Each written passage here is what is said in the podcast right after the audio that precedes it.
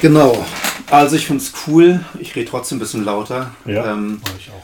weil ich habe gerade ähm, einen wunderbaren Freund hier und Gast und Bruder im Geiste mit Namen Barnabas. Also das ist nicht der richtige Name, aber es ist ein Name, der total gut passt, weil ich finde, du bist echt ein Tröst und Ermutiger. Und bei Barnabas, so diese Gestalt in der Bibel, so die da auftaucht, ist einer, der ist auch unterwegs. Der reist, der ist hier und da bei den Menschen, der startet auch mal was, aber wahrscheinlich weniger mit so einem Blick wie Paulus, wo ich denken würde, Paulus ist so, wahrscheinlich mehr so ein sachlicher Typ, ja, der Theologe, vielleicht auch ein bisschen der Stratege. Und du bist der, der aber den Menschen seiner ganzen Geschichte auch wahrnimmt und sieht und nochmal auf Herzensebene geht. Und das ist so dieser Barnabas-Typ unterwegs für die Menschen, für Jesus. Und das ist cool, dass wir jetzt so dieses kleine Podcast-Experiment machen. Und das schicke ich immer jetzt so gerne vorweg bei diesem Podcast.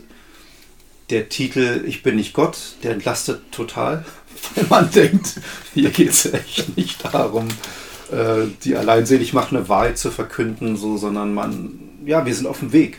Wir sind auf dem Weg, wir gucken, wir tauschen Gedanken aus, gucken, was passiert, behalten uns die Freiheit vor, so ein Ding eben auch nicht zu bringen oder zu schneiden oder wie auch immer. Aber erstmal schön, dass Barnabas da ist. Das ist cool. Ich darf dich jetzt einfach mal Barnabas nennen und nicht äh, Peter, wie du wirklich heißt. Ach, kleiner Scherz. War nur ein Scherz. Ja, ich Ja. heiße in Wirklichkeit Franz.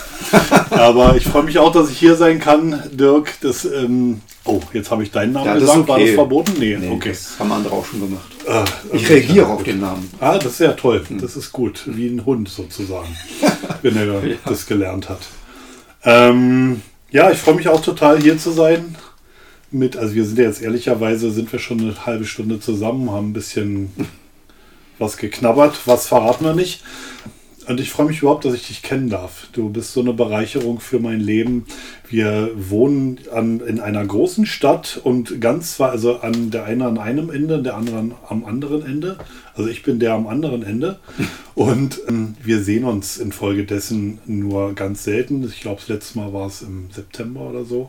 Und das ist schön. Wir kommunizieren ja ganz viel über Sprachnachrichten, was ich auch schätzen gelernt habe, was irgendwie auch eine interessante Form der Freundschaft und Kommunikation ist. Aber das dann mal so live mit anfassen und sehen, äh, das ist schon auch besonders und schön. Ich freue mich total, habe mir gerne die Zeit heute genommen, alles drum, rum, drumherum geplant. Toll, dass ich hier sein darf. Ja, und wir haben uns auch schon eben darauf verständigt, über was wir so reden könnten. Es gibt ein Thema, was wir beide teilen und da auch unterschiedliche Erfahrungen gemacht haben. Und das ist Thema Gemeinde. Gemeinde, Kirche.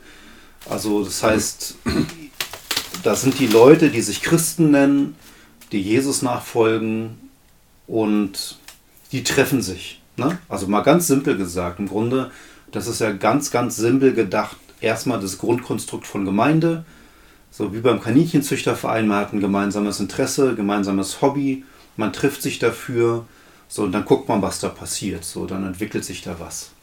Aber in der Realität ist es ja gar nicht so simpel, finde ich. In der Realität begegnen wir uns als Menschen, ja, mit unseren Ecken und Kanten und ich denke manchmal, naja, die Probleme, die wir in Gemeinden haben, die haben wir manchmal auch im Kaninchenzüchterverein eben, ne? oder im Boxclub oder so. Ähm, bloß, dass wir uns normalerweise nicht schlagen in der Gemeinde. Vielleicht wird es manchmal helfen, um Aggression abzubauen. Das weiß ich nicht. Aber wie geht's dir mit Gemeinde? Du hast ja echt auch schon viele Jahre mit Gemeinde gelebt, auf unterschiedliche Art und Weise. Kannst du das so ein bisschen skizzieren, seit wann du dabei bist mit Gemeinde, mit Kirche, mit Christsein?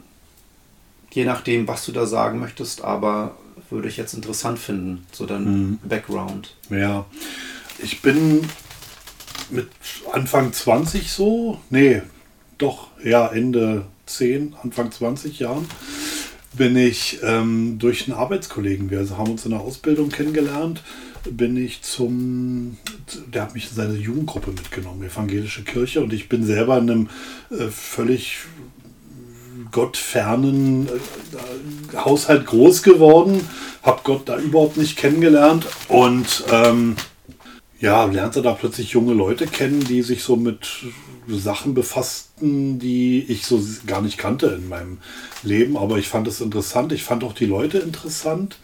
Äh, da entwickelten sich auch so Beziehungen, Freundschaften und so. Und ich war bis dahin eigentlich ein ziemlicher Einzelgänger. Also ich habe alles so für mich alleine gemacht, hatte so ein Hobby, äh, was man gut alleine machen kann und ähm, ja, bin dann in, in, diese Gruppe da gekommen und habe dann irgendwann auch irgendwie, das war gar keine richtige Bekehrung, sondern so ein Ding, ja, irgendwie ist es cool und ich bleibe irgendwie so dabei. Hm. Ja, ich habe dann später mit meiner späteren Frau auch so einen, so einen Glaubensgrundkurs mal gemacht und da kam dann eben auch eine wirkliche Bekehrung, ähm, wobei rückblickend ich auch sagen muss, ja, das war eine Bekehrung, die war auch echt, aber wirklich viel geändert hat sich in meinem Leben nicht nach dem Zeitpunkt. Das kam erst viele, viele boah, Jahrzehnte, muss man eigentlich sagen, später, wo dann wirklich Sachen sich angefangen haben zu verändern. Aber ich war eben ganz lange in Gemeinde, also angefangen in der evangelischen Landeskirche. Also da bin ich irgendwie zum Glauben gekommen, da bin ich mit, mit Gott in Verbindung gekommen. Da waren gläubige Leute auch, gläubige sogenannte Hauskreise, wo man sich, also Orte, wo man sich außerhalb von Gottesdiensten trifft. Und später sind wir dann in in so einer Landeskirche, so einer Art landeskirchlichen Gemeinschaft gelandet. Mhm. Das ist noch ein, nannte sich Gemeinschaftsverband, der Laden da.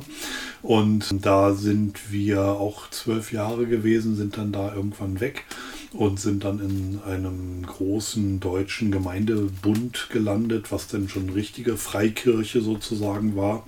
Und das war eigentlich, da hat eine Zeit angefangen, wo ähm, mein Glaube sich total verändert hat wo ich nochmal, das, ich habe eigentlich immer in den Gemeinden so wahrgenommen, die Leute meinen es hier ernst mit Gott, hm. aber dort in dieser äh, FEG war das äh, eine Gemeinde, habe ich gemerkt, die, also die meint es ja richtig ernst hier. Also da geht es ja wirklich um was, ja, und die lassen sich das wirklich was kosten. Und das hat mich irgendwie ähm, fasziniert auf der einen Seite, auf der anderen Seite natürlich auch herausgefordert, weil es natürlich auch was mit mir macht, aber ähm, hat auch dazu geführt, dass Dinge, die in meinem Leben auch rückblickend eigentlich völlig schräg gelaufen sind und völlig daneben waren eigentlich, dass ich da angefangen habe, drüber nachzudenken und auch festzustellen, okay, das ist hier nicht richtig, wie du an der Stelle lebst. Ähm, und zwar nicht, weil es irgendwie moralisch war es auch doof, aber äh, sondern weil mir das einfach ganz viel raubt, weil ich ganz viel nicht bekommen kann, solange ich diese Art und Weise von Leben führe. Und ähm, ja, das ist so das grobe, ja, meine geistliche Entwicklung oder wie man mhm, da sagen mhm. mag. Also ich habe bei mehreren Punkten so aufgehorcht. Ich frage einfach mal weiter. Du kannst immer sagen, wenn du sagst, also wenn du nicht darauf antworten willst, dann sagst du einfach nö. Oder stellst du die Gegenfrage uns selber. So, oder? Aber also das erste ist ja Bekehrung, ne? So, mh, hm, was verstehst du darunter oder beziehungsweise wie hast du es damals erfahren, Bekehrung? Das ist ja, glaube ich, also wenn ich mir jetzt vorstelle, jemand hört zu, der jetzt vielleicht mit Kirche nicht so viel zu tun hat und das eher hm, vielleicht interessant, aber auch komisch findet und dann hört man den Begriff Bekehrung, dann ist es etwas, wo, glaube ich, gleich hochploppt, ich will nicht bekehrt werden. Ne? Also ich will nicht, dass mich jemand bekehrt. Das, da kommt so ein Druck durch vielleicht und so. Aber ich weiß, dass wir in unserer Branche ganz selbstverständlich von Bekehrung reden. Mhm. Von daher so nochmal diese Nachfrage, was heißt das für dich oder was hieß es für dich damals? Mm, ich kann es gar nicht mehr so genau sagen. Ich, also ich bin auch mit solchen Dingen, die bei mir landen, ganz langsam in, im Verstehen. Und rückblickend würde ich sagen, ich habe damals eigentlich gar nichts verstanden. Außer, dass es einen Gott gibt, der Interesse an mir hat, der gerne Teil meines Lebens sein möchte. Und darauf habe ich mich eingelassen. Das war meine Bekehrung sozusagen. Mhm. Heute sehe ich das schon noch mal eine ganze Ecke anders. Ich habe damals nicht verstanden, dass äh, mein Leben eigentlich ähm, ohne Gott ähm, ins, ins Nichts führt oder eigentlich nicht so viel, naja, das klingt jetzt blöd, aber ähm, jetzt habe ich den Faden verloren. Das ist okay. ähm, also Bekehrung und das Gefühl, du bist mit Gott irgendwie gestartet, hast dich darauf eingelassen. Genau. Aber es, du verstehst heute unter Bekehrung durchaus noch irgendwie was anderes. Da kommen noch andere Facetten hinzu. Genau. Also damals war es eben für mich so ein Erleben, dass ähm, Gott dann irgendwie Teil meines Lebens wird und gut ist. Hm.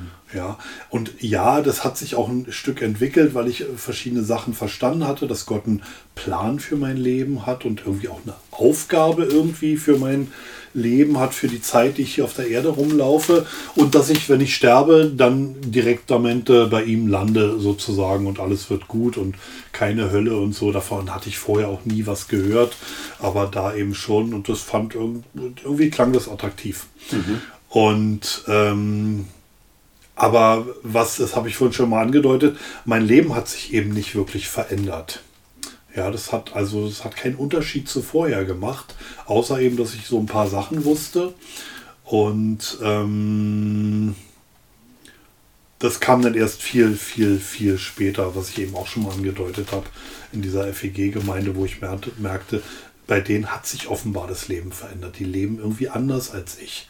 Die gucken mhm. mit einer Ernsthaftigkeit mhm. oder mit einem anderen Blick auf äh, Dinge. Und ähm, ja, das sage ich das mal so ein bisschen grob, der Unterschied zwischen was ich damals als Bekehrung erlebt habe und was ich heute äh, sagen würde, was Bekehrung ist. Mhm. Also Bekehrung ist ein, für mich heute ein Punkt, wo ich sage, ich habe erkannt, dass mein Leben irgendwie am Ziel vorbeigeht.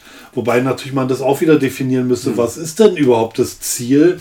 Und äh, wenn man da von Gott her guckt, dann scheint das Ziel zu sein, dass wir Gemeinschaft mit ihm haben, dass wir ihn anbeten, dass unser Leben anbetend ist und, und ihn verherrlichen, damit möglichst viele äh, daran teilhaben können.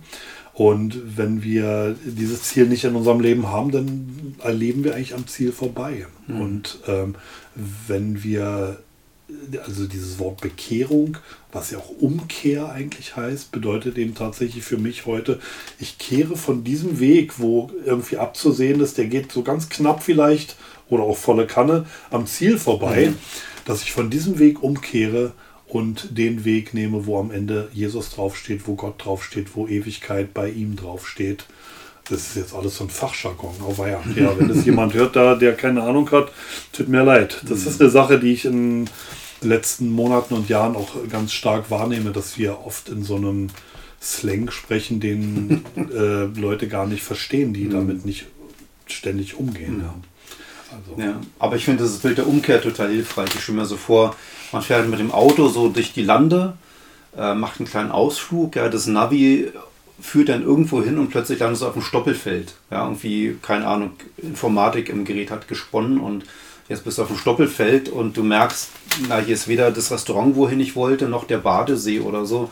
Also was machen? Umkehren. Ja. Dazu muss ich natürlich wissen, wohin umkehren. Also ich muss natürlich eine Vorstellung haben, wohin soll denn die Reise gehen. Wenn ich das nicht habe, brauche ich auch nicht umkehren. Also wovon soll ich umkehren, wenn ich nicht weiß, wohin mein Leben führen soll? Also das sind, finde ich, auch ganz schön tiefgründige Überlegungen und Fragen, die man sich da so stellen kann. Wofür lebe ich eigentlich? Ja, gibt es einen Sinn in meinem Leben? Und nur wenn ich darauf Antworten finde, kann ich irgendwann ja auch merken, okay, hier lohnt es sich so weiterzumachen, den Weg weiterzufahren oder eben auch umzukehren. Ne? Aber du hattest gesagt, du hast dann später in der FEG, also der Freien Evangelischen Gemeinde, hast du dann eine andere Art von Christsein erleben, eine andere Art von Glaubensleben, dass sie das viel ernster genommen haben. Das könnte ja auch einengt klingen, ne? So, okay, das sind jetzt so die richtigen Religiösen, vielleicht die Fanatiker, so die, wie man heute äh, so beleidigend sagt, die Fundamentalisten, obwohl Fundamentalist ja eigentlich nur heißt, ich habe ein Fundament. Ich habe eine Basis, von der her gehe ich aus und denke. Ne? Insofern finde ich es erstmal gar nicht negativ, aber es wird ja oft so getan, als wäre es negativ. Aber trotzdem so, es könnte so klingen, wie da waren jetzt Leute, die haben es so richtig genau genommen. Ja, böse gesagt, Korinthenkacker vielleicht oder so. Und von daher würde es mich interessieren, was meinst du damit, dass da Leute waren, die haben es ernster genommen und da hast du gemerkt, das ist, das ist nicht nur so, ich habe jetzt noch Gott in der Tasche und ansonsten läuft alles so weiter, wie immer. Mhm. Muss ich ein bisschen überlegen. Bin auch zugegebenermaßen ein bisschen aufgeregt, mhm. muss ich sagen. Mir fiel vorhin ein, jetzt mal kurz vom Thema weg. Ich war vor ganz vielen Jahren mal, habe ich ähm, Musik gemacht und war in einer Band drin. Und wir hatten damals in den 90er Jahren mal so Gelegenheit bei so einem Berliner regionalen Radiosender ein Interview mhm. zu machen. Und da waren wir eben mit ein paar Leuten hin, sonntags vormittags, weiß ich noch. Und ich war so aufgeregt, ich habe kein Wort gesprochen. Ich glaube, das war sogar ein Live-Mitschnitt da. Okay. Und ich habe kein Wort rausgekriegt. Ich bin total äh, erfreut, dass es heute geht, dass ich wenigstens irgendwie ein paar Worte sagen kann. Ganz, ganz kurz dazu, was mir dazu mal einfällt, wenn, also ich habe ja noch nicht so oft einen Podcast mit anderen gemacht, aber ich stimme mir mal vor, wie ich mit den dann in der Buddelkiste sitze. Wir spielen ein bisschen mit den Förmchen. ist einfach nur spielen, wir spielen nur. Ja, das ist ein super Bild, das hilft zum Entspannen und zum Runterkommen. Ich muss bei der Frage, die du gestellt hast, tatsächlich ein bisschen überlegen, woran ich das festmache. Ich weiß gar nicht, ob ich das so konkret benennen kann. Also was, was sofort auffällig war, also wir waren, wir hatten zu dem Zeitpunkt einen Zeitraum von zwei, drei Jahren, wo wir in keiner Gemeinde fest waren. Und wir sind aber fast jeden Sonntag irgendwo gewesen, auch mal mehrmals irgendwo und haben und wir haben zwei Kinder, inzwischen erwachsene Kinder, und unser Anspruch war, die Kinder müssen sich dort auch wohlfühlen. Wir wollten nicht irgendwo bleiben, weil wir es cool finden und die Kinder müssen dann irgendwie gucken, wie sie klarkommen, sondern es musste alles sein. Und ähm, wir haben zwei Jahre keinen Ort gefunden, wo das für alle okay gewesen wäre. Und dann sind wir in dieser kleinen Gemeinde gelandet und das war eigentlich schon das erste Hammererlebnis, was wir vorher so überhaupt nicht kannten. Auch aus der Gemeinde, wo wir vorher waren, kannten wir das nicht. Wir sind da reingekommen und sind so unspektakulär, aber so warm und so ehrlich willkommen geheißen worden. Das hat uns fast die Schuhe ausgezogen. Und wir haben alle vier, also unsere Kinder hatten irgendwie andere Beweggründe wahrscheinlich, aber wir haben alle vier gesagt, boah, da gehen wir wieder hin. Mhm das war irgendwie völlig klar. Und war, also ich glaube, der Unterschied war ein bisschen, vielleicht habe ich es ein bisschen hochgehängt, was ich da erlebt habe, dass ich da ganz schnell mit Leuten in Kontakt kam, die so eine Offenheit hatten, die irgendwie so bereit waren, Leben zu teilen. Also Freundschaft anzubieten und mhm. äh, auch selber von sich was preiszugeben und zu fragen, wie es mir geht. Ja, das, ich will jetzt nicht sagen, das kannte ich nicht, aber ich habe auch äh, schon vorher Freunde gehabt und so. Aber das hatte nochmal eine andere Qualität und das war so eine, so eine Ehrlichkeit da drin. Das war einfach faszinierend. Mhm. Ja, und auch die Art und Weise, wie die sich mit, mit ihren Veranstaltungen und mit den Themen befasst haben, das haben wir nicht so gleich gecheckt, sondern erst nach einer Weile denn, dass sie sich wirklich Gedanken machen um das, wie, was sie für eine Außenwirkung haben und mit was für Inhalten die sich befassen und so. Und es war dort immer wichtig, dass der Inhalt äh, mit dem täglichen Leben was mhm. zu tun hat. Mhm. Ja. Und das hatte ich bisher Wahrscheinlich war es vorher auch so. Ich, ich neige oder ich merke, dass man äh, und auch ich selber manchmal dazu neige, Dinge, die in der Vergangenheit waren, dann mit dem Finger auf Leute zu zeigen und so. Und ich merke aber, das hat natürlich immer viel mit mir zu tun. Ich glaube, ich habe auch in den Gemeinden, wo wir früher waren, ganz viel gute und richtige und wertvolle Sachen gehört, aber die sind einfach noch nicht mhm. gelandet bei mir. Mhm. Ja. Und da fing irgendwie an, was zu landen, glaube ich auch. Mhm. Das war sehr ja. Wenn ich so daran denke, so meine erste Gemeindeerfahrung, die hatte ich ja erst so, so mit, na, so mit 19 Jahren ungefähr. Und vorher kannte ich Gemeinde gar nicht. Und war dann bei so einer Gottesdienstfeier. Und da gab es einen Mix zwischen alten Liedern und neuen Liedern. Ja, es war eine relativ frische Gemeindegründung, aber schon relativ groß dafür. Relativ viele Leute dabei. Und ich hatte da gemerkt, okay, die versuchen den Spagat hinzukriegen zwischen den Senioren mit dem alten Liedgut, ja, und eher den Jugendlichen, die es da auch gab, mit äh, frischem Liedgut oder modernen Liedern. Und da haben mich natürlich die modernen Lieder mehr angesprochen, aber ich habe schon wahrgenommen, da wird darauf geachtet, dass jede Generation irgendwie auftauchen darf. Mhm. Und ich glaube, das fand ich auch gut zu sehen, das gibt halt nicht nur hier die Senioren, ja, sondern es gibt eben auch Kinder und es gibt Jugendliche und junge Erwachsene, also alle Generationen dabei. Und mich hat er angetrieben, tatsächlich ja früher so die Sinnsuche und irgendwie zu gucken, wie ist denn das? Bin ja dann auf Jesus gekommen und habe dann gedacht, na gut, das gehört wahrscheinlich dazu, jetzt auch mal in eine Kirche zu gehen und zu gucken, also wie funktioniert denn das jetzt, mit Jesus zu leben? Und da sind jetzt doch ganz viele Leute, die das doch anscheinend wissen oder können. Und da einfach ein Stück weit das kennenzulernen, miteinander zu teilen, wie geht es mit Jesus leben? Und da war meine ersten Gemeindeerfahrungen, zumindest die ersten Monate, auch einfach nur positiv, weil ich auch gemerkt habe, es sind eigentlich freundliche Leute. Also klar, ich war auch nicht mit jedem auf der gleichen Wellenlänge und so, aber insgesamt freundliche Leute. Die Leute sind höflich, man hat den Eindruck, die wollen einem eigentlich eher Gutes als Böses. Und für mich war immer wichtig, solange ich das Gefühl habe, dass ich nicht manipuliert werde oder gedrückt werde, geschoben werde, dass ich irgendwas machen muss, solange ist das absolut okay für mich. Ja, und, und dieses Gefühl hatte ich da. Ich hatte das Gefühl, dass ich darf erstmal so sein, wie ich bin. Ja, und das habe ich auch gemerkt, weil die so eine Liturgie hatten. Die hatten bei den Liedern sind ganz viele aufgestanden, um irgendwie Gott dann anzubeten und zu lobpreisen. Und, und ich habe das manchmal mitgemacht, aber auch am Anfang, glaube ich, gar nicht und hatte aber auch das Gefühl, es ist, eigentlich ist es okay. Also ich wollte mitmachen, glaube ich, aufgrund des sozialen Drucks, den ich so gespürt habe, aber es hat keiner gesagt. Es hat mich auch keiner schief angeguckt. Also da kam nichts Böses von den anderen. Also ich durfte auch sitzen bleiben, ist genauso okay. Ne?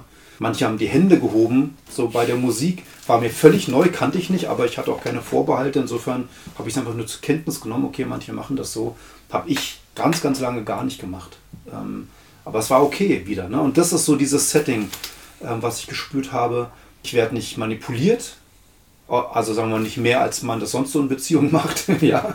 Aber eigentlich ist es so, ist eine Freundlichkeit da. Das fand ich gut, ja. Aber eben tatsächlich, wie gemeint ist, Leute, die es ernst meinen mit Jesus, ne? dass man dann gespürt hat, das ist halt wirklich ein Thema. Das ist nicht nur so, Hauptsache mal in der Kirche gewesen, Kollekte und dann ist gut, sondern nee, das soll was, das soll Auswirkungen haben in meinem Leben. Insofern war deine erste Gemeindeerfahrung, wir reden hier über Gemeinde, eigentlich erstmal nur positiv, erstmal nur gut. Ja, muss man schon sagen. Das ist eigentlich eher der Rückblick, der so ein bisschen Fragezeichen aufwirft. Aber die, die Erfahrung in der jeweiligen Gemeinde, das betrifft wirklich alle drei Gemeinden, zu denen wir gehört haben, die waren dann schon gut, weil immer überall auch Leute waren, die irgendwie gut waren, auch mhm. für uns persönlich.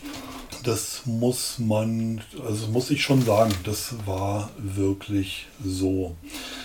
Was auch interessant ist, ich, was mir gerade wieder mal klar wird, wenn ich es so reden höre, ich bin halt auch eine Person, also ich habe mich nie auf die Suche gemacht nach dem Sinn des Lebens, sondern ich habe so einfach so in den Tag hineingelebt, hm. wie ich es heute bisweilen noch mache.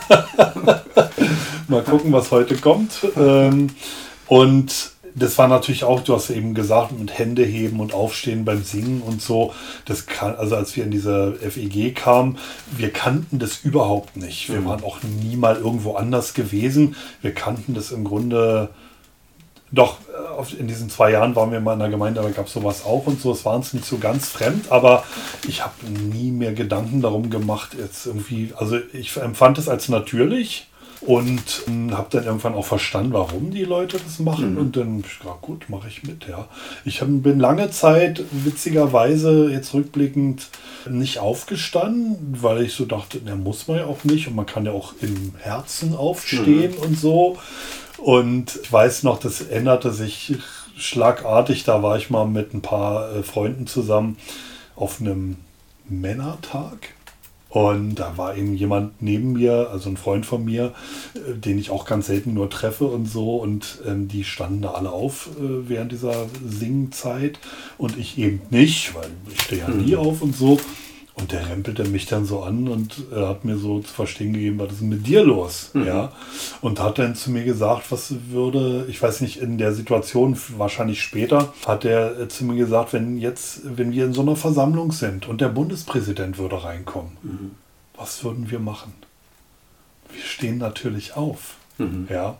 Oder wenn das Brautpaar reinkommt, die mhm. Gemeinde steht auf. Mhm. Wie viel mehr, wenn wir uns vorstellen, im Gottesdienst, wir stehen oder wir sind vor unserem König und wir beten ihn mit unseren Liedern, mit unseren Liedern an. Mhm. Ja, seitdem kann ich eigentlich nicht mehr sitzen bleiben. Mhm. Und das finde ich auch natürlich. Mhm. Ja.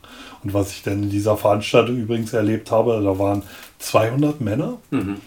Und da, ich weiß gar nicht, ob ich den, den Song an sich schon kannte. Es gibt ja so ein christliches Lied für den König mhm. oder alle Ehre, König Jesus.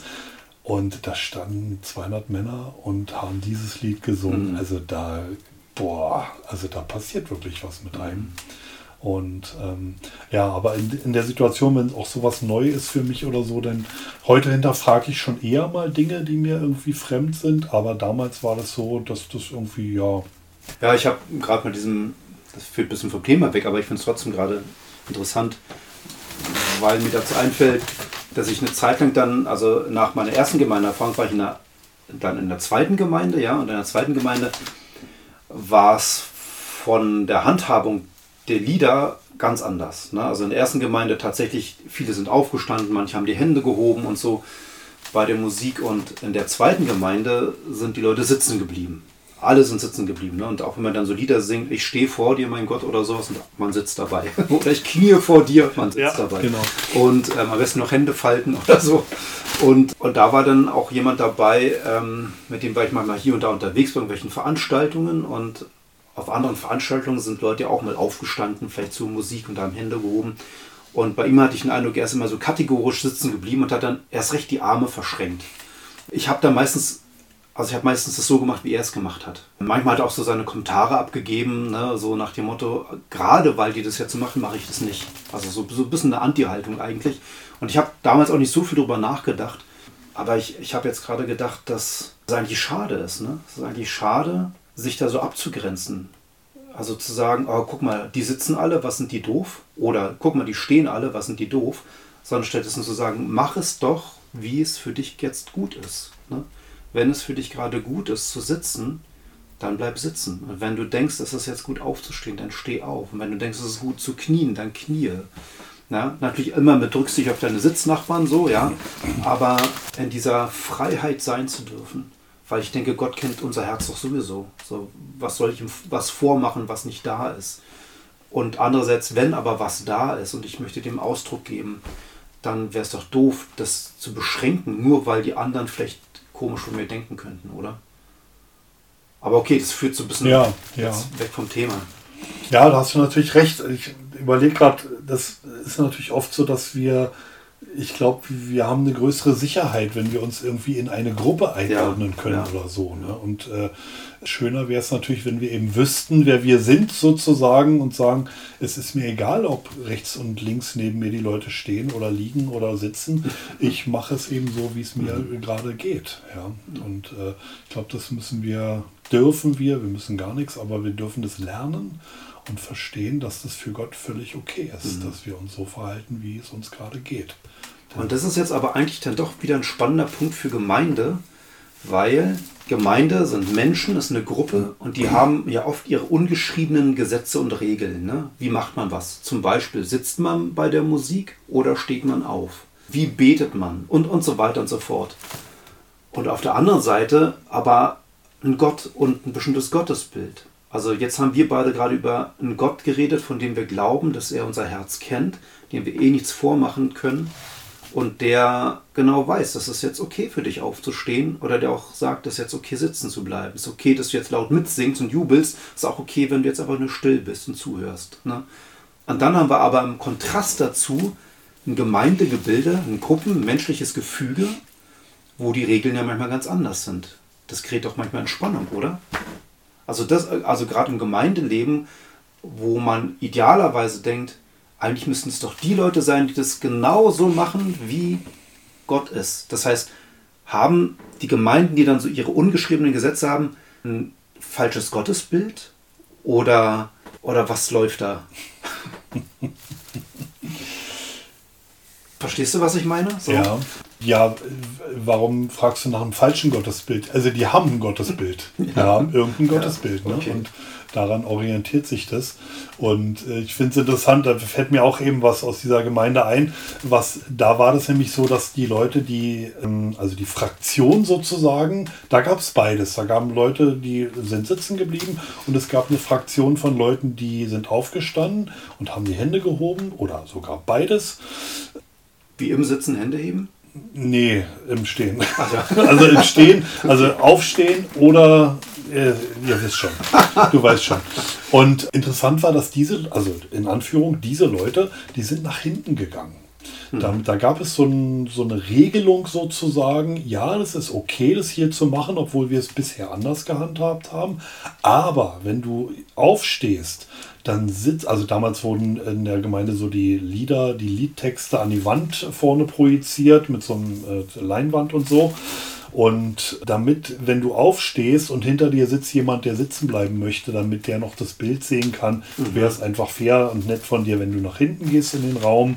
Und das haben eben ganz viele, also nicht ganz viele, es war ein Teil der Gruppe, die das gemacht hat. Und das haben wir dann auch im Laufe der Zeit gelernt, ja, dass da die Gemeinde offenbar auf einem Weg war, sich weiterzuentwickeln. Bis zu einem Zeitpunkt gab es das gar nicht. Dann kamen Leute, die haben das irgendwie mitgebracht, in Anführung. Und ähm, die Gemeinde hat sich darauf eingelassen. Ja, Das ist cool. das war irgendwie stark, das so zu erleben. Ja, äh, du hast es schon erwähnt mit den verschiedenen Generationen. Das war dort auch eine ganz besondere Sache, dass dort wirklich von haufenweisen Babys, die es da gab, über eine große Gruppe von Jugendlichen und Kindern eben, auch Leute im sogenannten Mittelalter, wo wir eben zugehört haben. Wir waren damals so Anfang 40 sowas. Und bis hin zu Leuten, die schon fast 100 Jahre alt waren und zur Gemeinde gehörten und auch in den Gottesdienst regelmäßig gekommen sind, wenn es dann irgendwie ging. Das fand ich auch ganz spannend, wie das miteinander funktioniert hat. Auch dort gab es eben eine, eine, eine Band, die äh, modernere Lieder gesungen hat mit Gitarre und Klavier. Und es gab aber auch immer mal in einem Gottesdienst ein altes Kirchenlied. Ja, die haben das so wunderbar miteinander verbunden. Das war auch das war, glaube ich, was uns Spaß gemacht hat, was uns gut getan hat. Das sind eigentlich auch total schöne Merkmale dann, ne? zum Erfahren, dass es möglich ist, sich hier nicht gegeneinander auszuspielen. So nach dem Motto, nee, bei uns werden nur die alten Dinger gesungen oder nee, bei uns gibt es nur die modernen, sondern zu schauen, wie können wir mit den verschiedenen Menschen, Generationen und auch Geschmäckern umgehen, wie finden wir zusammen einen Weg. Das ist natürlich toll, wenn es so hinhaut in dem Fall. Du bist ja schon seit Jahren mit Gemeinde unterwegs. Du hast auch Erfahrungen im Leitungsbereich gesammelt und da lernt man Gemeinde manchmal nochmal anders zu sehen, anders wahrzunehmen. Sieht Entwicklung von Gemeinde vielleicht auch anders und kann ja vielleicht auch auf die Frage kommen, warum machen wir das hier eigentlich so? Also warum machen wir diesen Aufwand für was? Ist es das wert? Bringt es das? Warum machen wir das? Warum treffen wir uns hier jeden Sonntag und dann vielleicht noch, keine Ahnung, am Mittwoch oder sowas? Äh, investieren Zeit, Kraft, Nerven, Geld. Wozu das alles? Was sind so deine Erfahrungen oder Gedanken dazu? Ich glaube, also natürlich gibt es darauf mehrere Antworten. Und was mir gerade so im Kopf kommt, ist, glaube ich, dass es eine Antwort gibt, die äh, sagt, wir machen das, um damit diese Gruppe, die sich da als Gemeinde trifft, eine Art von Ermutigung oder Stärkung bekommt, damit sie einerseits ihr Leben irgendwie auf die Reihe bekommen, auch ihr Leben mit Gott zu leben und auf der anderen Seite auch, dass diese Leute zugerüstet werden. Zugerüstet ist, glaube ich, auch so ein frommes Wort. Ne? Also damit so Leute ausgestattet werden mit Dingen, die sie brauchen, um, um diesen Glauben ähm, an ihre Umwelt weiterzugeben. Also Arbeitskollegen, Leute, mit denen man zusammen wohnt oder arbeitet oder äh, beim Einkaufen trifft oder so. Ich glaube, deswegen, so habe ich es damals wahrgenommen, deswegen gibt es Gemeinde, damit es ein Ort wird, wo man einerseits sich zu Hause fühlen kann und andererseits aber ausgestattet wird mit Dingen, die man braucht, um das weiterzutragen. Weil das ist ja diese ganze Idee von, von dem Christentum auch oder vom, ich sag mal lieber vom Reich Gottes. Das ist ja eine Sache, die sich ausbreiten soll.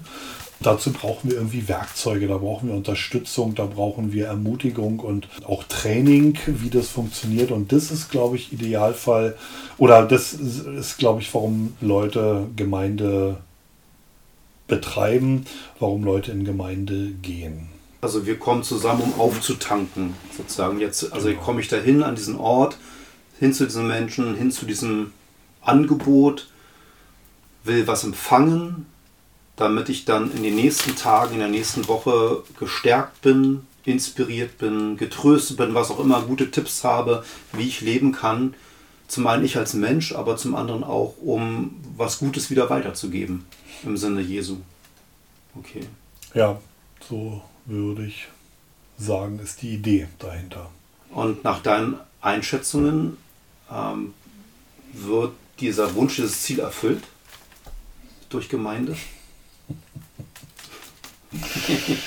Ein paar Schenkelklopfer zwischendurch.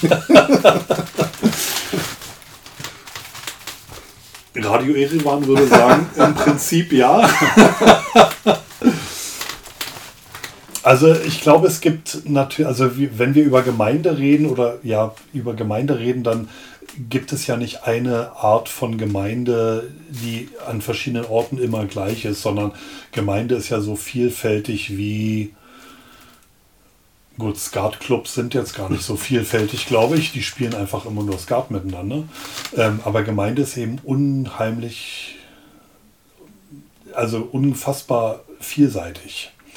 Und ich glaube, oder was ich so erlebe, ist, dass es Gemeinden gibt, wo das ganz gut gelingt wo man sehen kann und erleben kann, Leute äh, wachsen im Glauben, verstehen mehr oder also verstehen auf der einen Seite, aber erleben mehr von dem, was Gott für sie hat. Zum mhm. Beispiel Liebe, dass Gott sie selbst an erster Stelle erstmal liebt.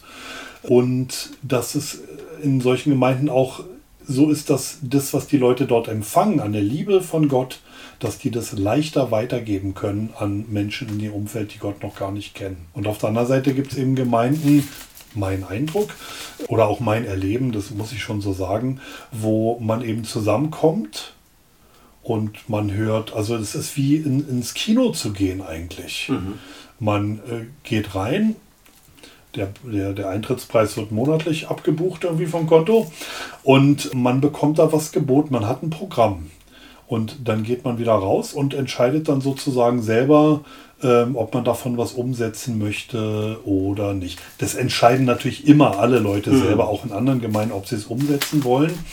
Meine Beobachtung ist allerdings, dass viel in Gemeinden ähm, Leute jeden Sonntag und vielleicht auch noch mittwochsabends oder dienstagsabends Dinge empfangen, Dinge empfangen, Dinge empfangen, Lehre empfangen, äh, Unterweisung empfangen, Appelle hören, aber das kaum mhm. umsetzen oder nicht in einer Form umsetzen, dass man irgendwie ein Wachstum wahrnehmen kann, auch mhm. in Gemeinden. Ja, ich habe es eigentlich selten erlebt.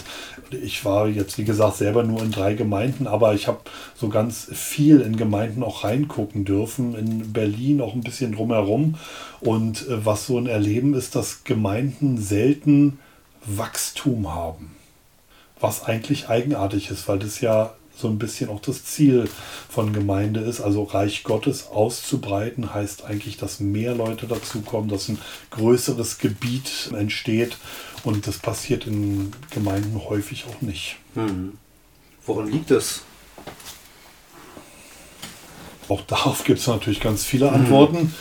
Ich glaube, ein Grund, und das sage ich aus meiner eigenen persönlichen Erfahrung, ein Grund ist, dass, oder ich sage es mal andersrum, ich glaube, wenn mehr, oder anders, nochmal anders, wenn eine Person Gott real erlebt, mhm. in einem Gottesdienst, wie immer der auch äh, gestaltet ist oder in was für einem Kontext er stattfindet, wenn eine Person real Gott erlebt, dann muss man ihn nicht mehr auffordern, das weiter zu sagen, mhm. sondern er macht es weil er so erfüllt ist, weil er so begeistert ist.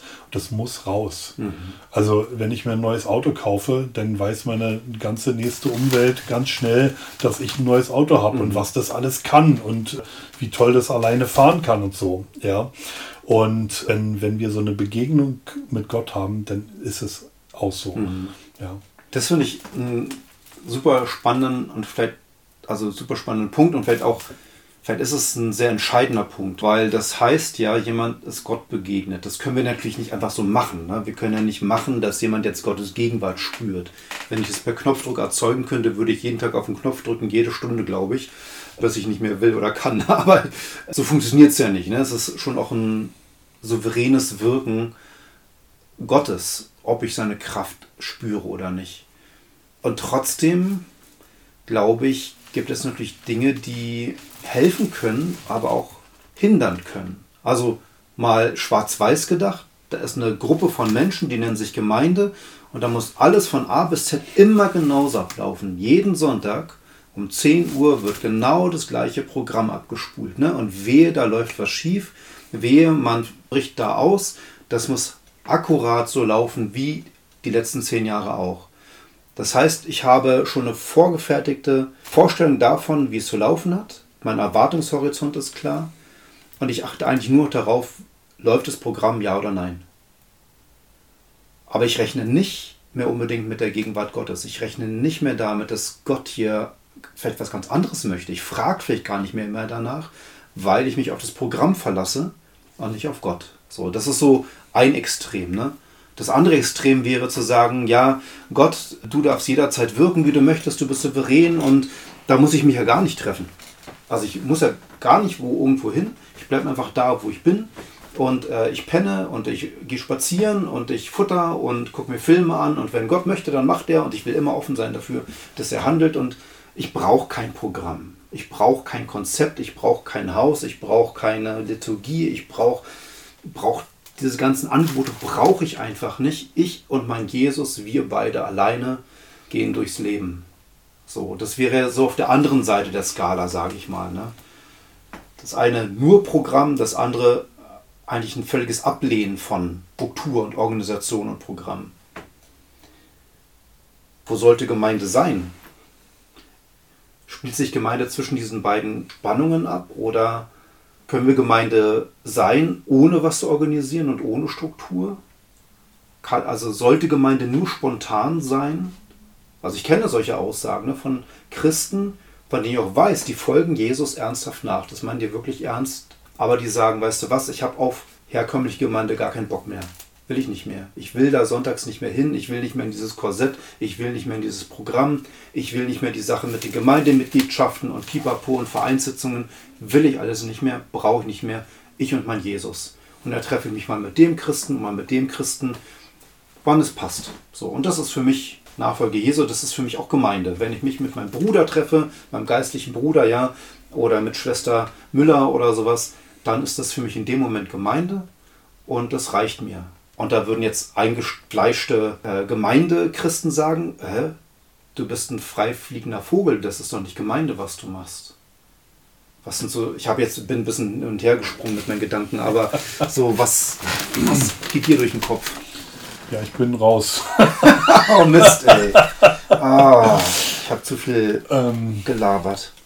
Nein, du hast nicht gelabert. Warte mal, der erste Gedanke. Ich glaube schon, ich glaube, der Punkt ist der, dass wir beide in der Hinsicht andere Typen sind. Wir, wir ticken da anders. Wie du vorhin meintest, du bist der, der nimmt die Sachen erstmal, wie sie sind. Und dann guckst du, was da passiert, und dann kommt der nächste Schritt.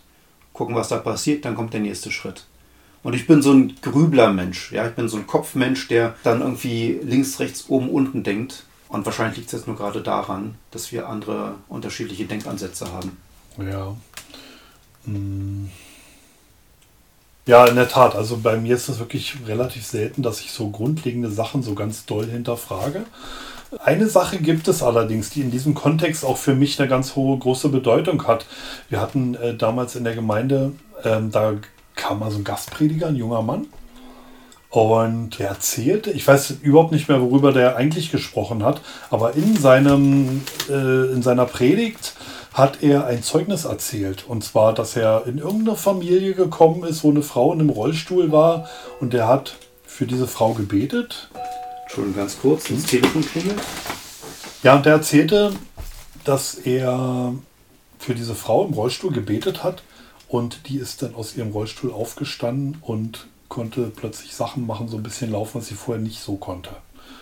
Und ich habe das so gehört, ich saß ganz vorne in der ersten Reihe und da, da hatte ich so eine, so eine Frage, so in mir selbst, warum erlebe ich sowas eigentlich nicht? Mhm. Das war wirklich wie so ein, also es war ein ganz starkes Erlebnis, wo ich dachte, warum erlebe ich sowas nicht? Und dann habe ich angefangen, in die Richtung zu beten, dass ich sowas auch erleben möchte. Und ja, und dann fingen plötzlich, also nach einer Weile, äh, interessante Sachen an zu passieren in, in, meinem Leben und in meinem Umfeld. Wie sind wir jetzt da hingekommen? Ich habe schon wieder. Ein ich kann ja ganz grob sagen, Gemeinde und was man in Gemeinde erlebt und erfährt und inwiefern Gemeinde auch Raum gibt, um Gott zu begegnen. Oder inwiefern man einfach nur ein Programm runterspult. Hm. Ich glaube, was so Gemeinde passiert ist, dass dieser, ich glaube, wir Menschen haben viel Wunsch nach Sicherheit. Und was in Gemeinden halt viel passiert, wie auch in vielen anderen Gruppen, dass man eben sich gerne, da ergibt sich was und wenn man das für gut befunden hat, dann bleibt man dabei, weil man dann einen sicheren Rahmen mhm. hat und sich wohlfühlt. Und ich anscheinend hinterfragt man das nicht. Also eigentlich, was ich so erlebe in meinem Leben, dass ich Dinge oft nicht doll hinterfrage. Und, und irgendwann, wenn, wenn solche Strukturen wachsen und gewachsen sind, dann weiß man auch gar nicht mehr, wie war es denn mal vorher. Und dann wird das einfach übernommen und übernommen. Und es ist, also heute würde ich sagen, auch wieder so ein bisschen fromm ausgedrückt, da ist oftmals in solchen Gruppen oder Versammlungen kaum noch Leben drin. Aber man merkt es nicht, weil das ist für einen irgendwie das Leben. Ähm, was anderes hat man nicht kennengelernt und wenn, dann hat man davon gehört und findet es komisch oder so. Ähm, aber man selber kennt es nicht und ist mit dem, was man hat, anscheinend zufrieden. Hm. Ja bin ja so als Gastprediger in ein paar Gemeinden rumgekommen, in verschiedenen Verbänden, ne? Ob das Baptisten sind oder freie evangelische oder Landeskirche oder landeskirchliche Gemeinschaften oder ganz freie Gemeinden, die zu gar keinem gehören und pipapo. Und ich glaube, das ist zum einen das ganz, ganz Menschliche und was einfach dazugehört, wo, wo ich vielleicht auch sagen muss, das ist okay. Also es ist okay, dass wir das Bedürfnis nach Sicherheit haben ist okay, dass wir ein gemeinsames Interesse haben, ja, und uns deswegen treffen. Und es ist okay, dass es auch irgendwie organisiert werden muss. Und, und das gehört alles dazu. Das ist mal so fromm gesagt, das ist halt irdisch. Ja, ist irdisch, aber es gehört dazu, weil anders geht's nicht. Und zugleich, was mich aber hat aufhorchen lassen über die Jahre, war die Beobachtung, egal wie die sich nennen, Baptisten, FEG, Landeskirche, völlig egal. Egal, ob das 200 Leute sind oder ob das 20 sind. Ist völlig egal. Ob die zwei angestellte Pastoren haben oder gar keinen und nur von Gastpredigern leben oder so. Ja, so egal. Ihr Ablauf der Treffen war immer genauso. Mehr oder weniger, ja. Mhm. Klar, bei den einen gab es noch ein bisschen mehr Orgelmusik und die anderen hatten keine Orgel, sondern nur Gitarre und die einen, die, die haben versucht, die Leute ein bisschen reinzunehmen, auch mal ein Interview geführt mit Anwesenden. Die anderen haben nur alles ganz klar von vorne gemacht, da war dann der Pfarrer der Maßgebende und so weiter. Natürlich gab es da Unterschiede, aber vom Grundkonstrukt war es genauso. Die Leute kommen in ein Gebäude, wenn die Gemeinde gut ist, begrüßt man sich und ist nett zueinander, sagt Hallo und Guten Morgen. Dann setzt man sich hin, wartet, bis es da vorne losgeht. Wenn man sich sehr gut versteht, dann plappern die Leute noch immer und der da vorne ist damit beschäftigt, die Leute auf die Stühle zu kriegen. Und dann gibt es eben von vorne das Programm. Da gibt es eine Begrüßung, von vorne betet jemand, von vorne gibt es die Musik, von vorne gibt es die Rede, von vorne gibt es das Amen. Und dann kann man wieder untereinander agieren. Aber das ist der, inoffizielle Teil, der gar nicht mehr wirklich eigentlich dazugehört, ne, weil der Gottesdienst ist ja vorbei. So, und dann, je nachdem, wie die Gemeinde wieder drauf ist, manche, in manchen Gemeinden sind die Leute ganz schnell wieder weg. In anderen Gemeinden quatscht man noch ein bisschen miteinander. In manchen Gemeinden gibt es noch sowas wie ein Kirchcafé ist man bei Kaffee und Kuchen noch zusammen. Aber verstehst du so, dieses Grundkonzept ist eigentlich das gleiche. Ich komme hin, von vorne bieten sie mir was an und dann mache ich wieder mein Ding. Das ist mir aufgefallen. Da habe ich mich gefragt, ist das so Gemeinde, wie Jesus sich das gedacht hat? Ist das das, was Jesus wollte von Gemeinde? Hm. Ist jetzt ein bisschen kurz, weil natürlich gibt es Gemeinden, die bieten auch ein Kinderprogramm an. Ne? Da können auch mal Kinder von außen dabei sein, also die mit Gemeinde sonst nichts am Hut haben. Oder es gibt Gemeinden, die haben vielleicht eine Teeküche. Oder es gibt Gemeinden, die machen Aktionen, ja, Weihnachten im Schuhkarton, damit ärmere Kinder was geschenkt kriegen zu Weihnachten und so weiter. Also es gibt ja auch immer mal wieder punktuell gute Aktionen und auch mal ein Programm, was jetzt nicht nur auf den Sonntag konzentriert ist und trotzdem hatte ich das Gefühl, der Sonntag ist so das Charakteristikum von Gemeinde. Ja, also da sehe ich eigentlich, wie Gemeinde ist. Das ist so das öffentliche Fenster, wo ich in Gemeindeleben reingucken kann. Und da habe ich eigentlich vom Prinzip immer wieder das Gleiche gesehen. Querbeet durch alle Verbände. Und da eben die Frage, ist es das, Jesus, wie du es dir gedacht hast? Könnten wir vorstellen, also wir, wir glauben ja an einen Gott, von dem wir sagen, der ist kreativ. Der ist unheimlich vielfältig. Wenn man mal in die Natur guckt, die ganzen Pflanzen und Blätter und Tiere, wie die alle aussehen und so. Und also Gott ist unheimlich kreativ und ich glaube, wir können manchmal eine ganze Menge lernen von dem, was nicht in der Bibel steht. Und über Gottesdienste steht ja nun nicht so sehr viel in der Bibel drin. Aus gutem Grund, glaube ich, weil wenn da eine konkrete Anweisung stehen würde, dann würden wir das so machen, wie es da steht. Und dann gäbe es darüber auch wieder. Ähm, also wir würden es so machen, wie es da steht. Und aber was über Gottesdienste steht, ist eigentlich nicht so sehr viel. Aber die also ein Teil davon ist, seid kreativ. Mhm. Und das ist eben das, was eigentlich, wenn man das so, was du jetzt eben beschrieben hast, was auch meine Wahrnehmung ist, das findet eigentlich relativ wenig statt in Gemeinden, Kreativität.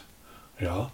Also aus meiner konkreten Erfahrung kann ich halt sagen, ich habe vor zwei Jahren angefangen, Treffen zu erleben, wo diese Form oder wo eine Form von Kreativität im Mittelpunkt steht. Also natürlich steht Gott im Mittelpunkt, weil wegen ihm versammeln wir uns hm. ja äh, mit Menschen.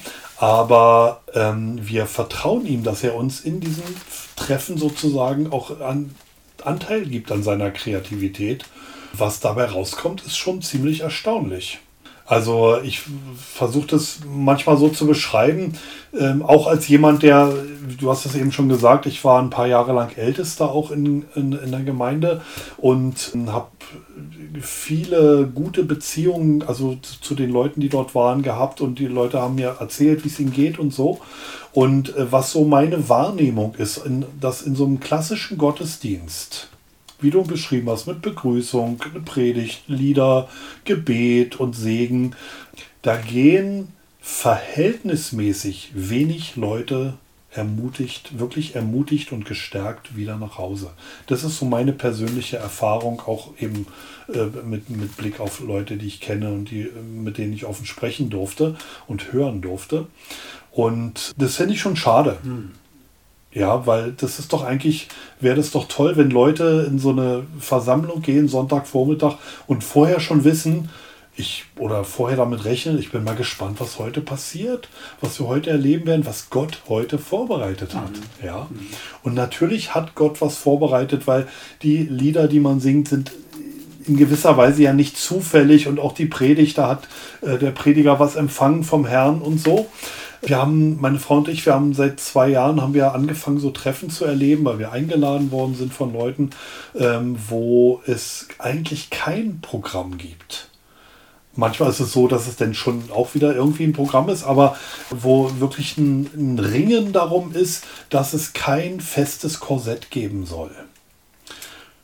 Wie, wie kann man sich das vorstellen? Also ich ahne, was du meinst, aber ähm, wenn ich mir das vorstelle, das ist jetzt jemand, der kennt vielleicht Gemeinde kaum und jetzt hört er, eigentlich, da gibt's, man trifft sich, aber es gibt kein Programm. Hä? Was dann? Guckt man sich die ganze Zeit an oder was heißt, man ringt darum? Also kannst du das so ein bisschen ja. mal skizzieren, so ein Treffen? Also ich will kurz was zu dem Ringen sagen, weil das natürlich häufig Leute sind, die eben eine Form von Gemeinde kennengelernt haben, wo eben so Strukturen ganz wichtig sind und wo aber oftmals auch erlebt wird, dass ja, das halt so ein da berührt mich kaum was in einem Gottesdienst. Ja, oder in so einer Versammlung. Und so ein Treffen, von denen, die ich eben angedeutet habe, äh, da macht man eigentlich Sachen, die so für Menschen im normalen Umgang miteinander so natürlich sind.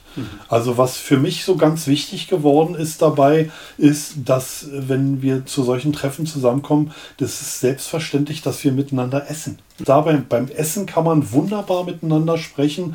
Auch mit Leuten, die man nicht kennt, kommt man super gut ins Gespräch über ganz normale Themen, die jeden bewegen in seinem Leben. Und da ist schon mal so eine natürliche Nähe geschaffen. Mhm. Ja. Und die Treffen, die wir so in den letzten zwei Jahren, auch insbesondere im letzten Jahr erlebt haben, die waren halt so, dass wir als Gruppe zusammengekommen sind. Oftmals kannten sich Leute noch gar nicht wirklich, die da zusammengekommen mhm. sind. Da waren manchmal auch Leute dabei, die haben mit Glauben jetzt so noch gar nichts zu tun. Und wir haben uns wirklich entschieden, wir wollen keine feste Agenda haben. Es ist klar, wir werden miteinander essen und es geht natürlich um Gott, wenn wir uns so treffen, aber jetzt ohne einen festen Inhalt. Und aus, diesem, aus dieser Entscheidung heraus und zu sagen, wir wollen Impulsen nachgehen, von denen wir annehmen, dass sie von Gott sind, ähm, erleben wir ganz wunderbare Sachen miteinander. Also eben, dass man miteinander ins Gespräch kommt, auf eine natürliche Art und Weise und dadurch eine Nähe entsteht. Und was mich am meisten letztes Jahr bei einem so, solcher Treffen be, ja, also erfreut hat und berührt hat und begeistert hat, waren wir so über den ganzen Tag zusammen, so von 11 bis 19 Uhr oder 20 Uhr oder so. Oft, das war auch ganz toll, es war ein riesen Grundstück an so einem See dran und so, war Sommer, war schönes Wetter und so. Und da waren eben Gläubige, da waren auch Ungläubige dabei und wir haben ganz locker miteinander Zeit verbracht, haben gegessen, wir haben gechillt. Ja, es gab so Zeiten, wo Leute sind mit dem Boot raus über den See geschippert, Leute haben auf der Liege gelegen, in der anderen Ecke haben zwei miteinander gesprochen oder gebetet oder so, da sind sind spazieren gegangen. Solche Zeiten gab es. Und dann gab es auch Zeiten, wo wir im Kreis zusammensaßen und ein bisschen gesungen haben. Mhm. Ja, einfach so locker ein paar Lieder gesungen haben und auch ähm, für Leute gebetet haben, auch so im Kreis, wo man dann merkt, boah, ich, ich sehe eine Person und mir fällt eine Frage dazu ein, ich stelle die einfach mal. Mhm.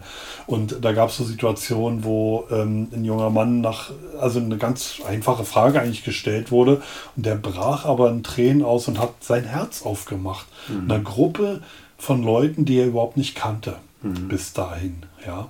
Und das hat dann dazu geführt, dass die ganze Gruppe für ihn gebetet hat und auf ähm, geguckt, also äh, auf den Heiligen Geist gehört hat, um auszusprechen, was Gott über diese Person denkt. Und ähm, was ich so begeisternd finde an diesem Treffen oder auch an, die, an dieser, was ich gerade erzähle, dieser Mann ging total ermutigt abends mhm. nach Hause. Der war absolut ermutigt. Der hat was für seine Zukunft, für sein Leben mitgenommen. Mhm. Aber dadurch, dass das so eine, ich sag mal, einen familiären Kontext hatte oder eine familiäre Situation eigentlich entstanden ist, durch das Öffnen, äh, aber auch durch das Eintreten für diesen Mann, waren die anderen auch ermutigt, mhm. weil sie gesehen haben, da hat Gott, da hat der Heilige Geist an diesem jungen Mann echt was bewirkt und das ist für alle anderen auch ermutigt, äh, ermutigend, ja. Und das war so stark zu sehen. Und bei einem dieser Treffen war es eben auch so, dass eine, auch eine ungläubige Frau bis dahin, die abends denn, ich weiß noch, ich habe mit der auf dem Steg da gesessen und ich habe gar nicht mit ihr, weniger mit ihr gesprochen, als dass ich einfach zugehört habe. Einfach zugehört, was sie erlebt hat, was sie aus ihrem Leben zu erzählen wusste. War eine ganz junge Frau. Und gegen Abend sagte sie dann, äh, also mit diesem Gott, dem ihr hier glaubt, möchte ich auch leben. Mhm. Ich will das, ja. Und dann hat die, dann habe ich mit ihr nochmal drüber gesprochen, habe ihr versucht, das, also habe ihr das Evangelium erklärt, äh, wie das so in der Kürze dann möglich ist. Und die hat, diese Frau hat an diesem Abend ihr Leben Gott gegeben, hat mhm. gesagt, du sollst mein Herr und mein König mhm. sein.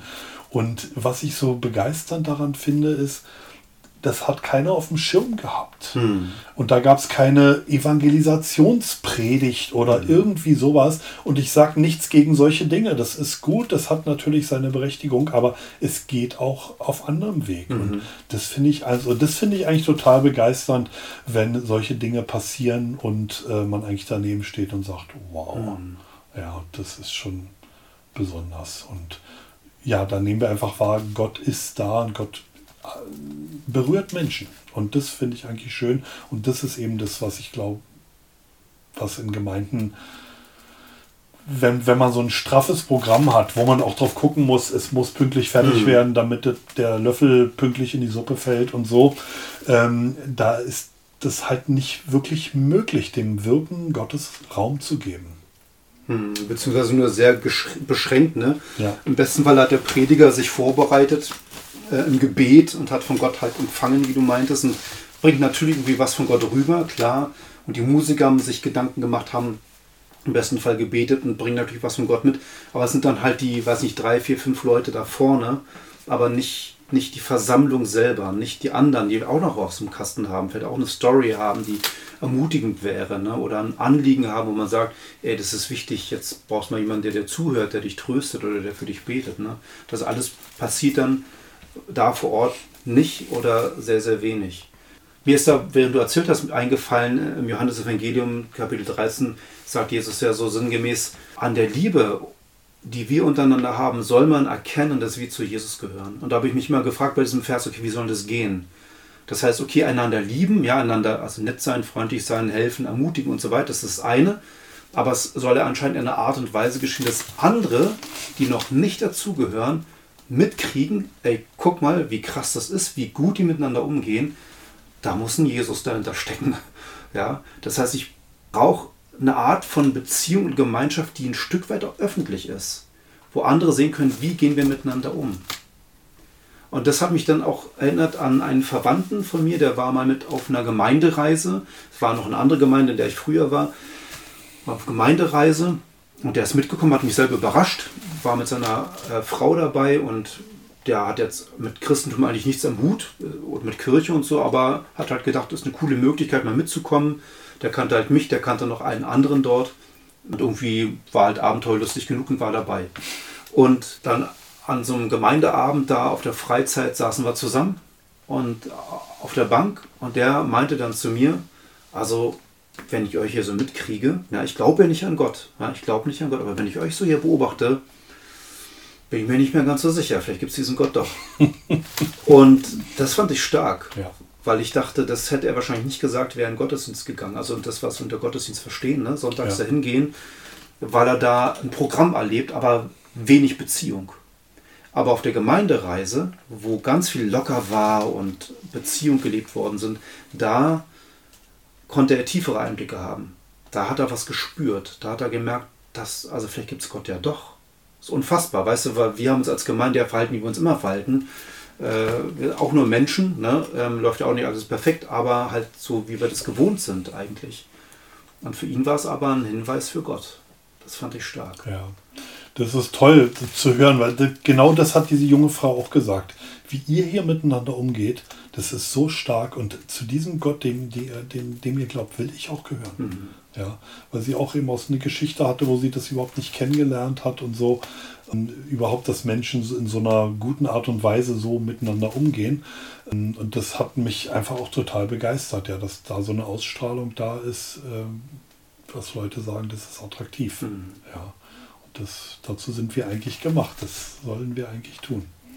Ich nehme das mal so erstmal mit und eigentlich habe ich das Gefühl, ich würde mit dir noch gerne ganz, ganz viel weiterreden, aber unsere Zeit ist fortgeschritten. Ich weiß, du hast noch einen Termin, glaube ich, und ich habe noch einen Termin und eigentlich denke ich, oh, ich werde aber weitermachen. Vielleicht machen wir mal einen zweiten Teil. Ich sage mal eine Sache, die ich jetzt auf jeden Fall für mich mitnehme, außer dass es cool ist, dass es dich gibt und dass du Barnabas bist, also vom Typus her, vom Namen, wie gesagt, Hans. Ähm, Quatsch. Aber. Fred.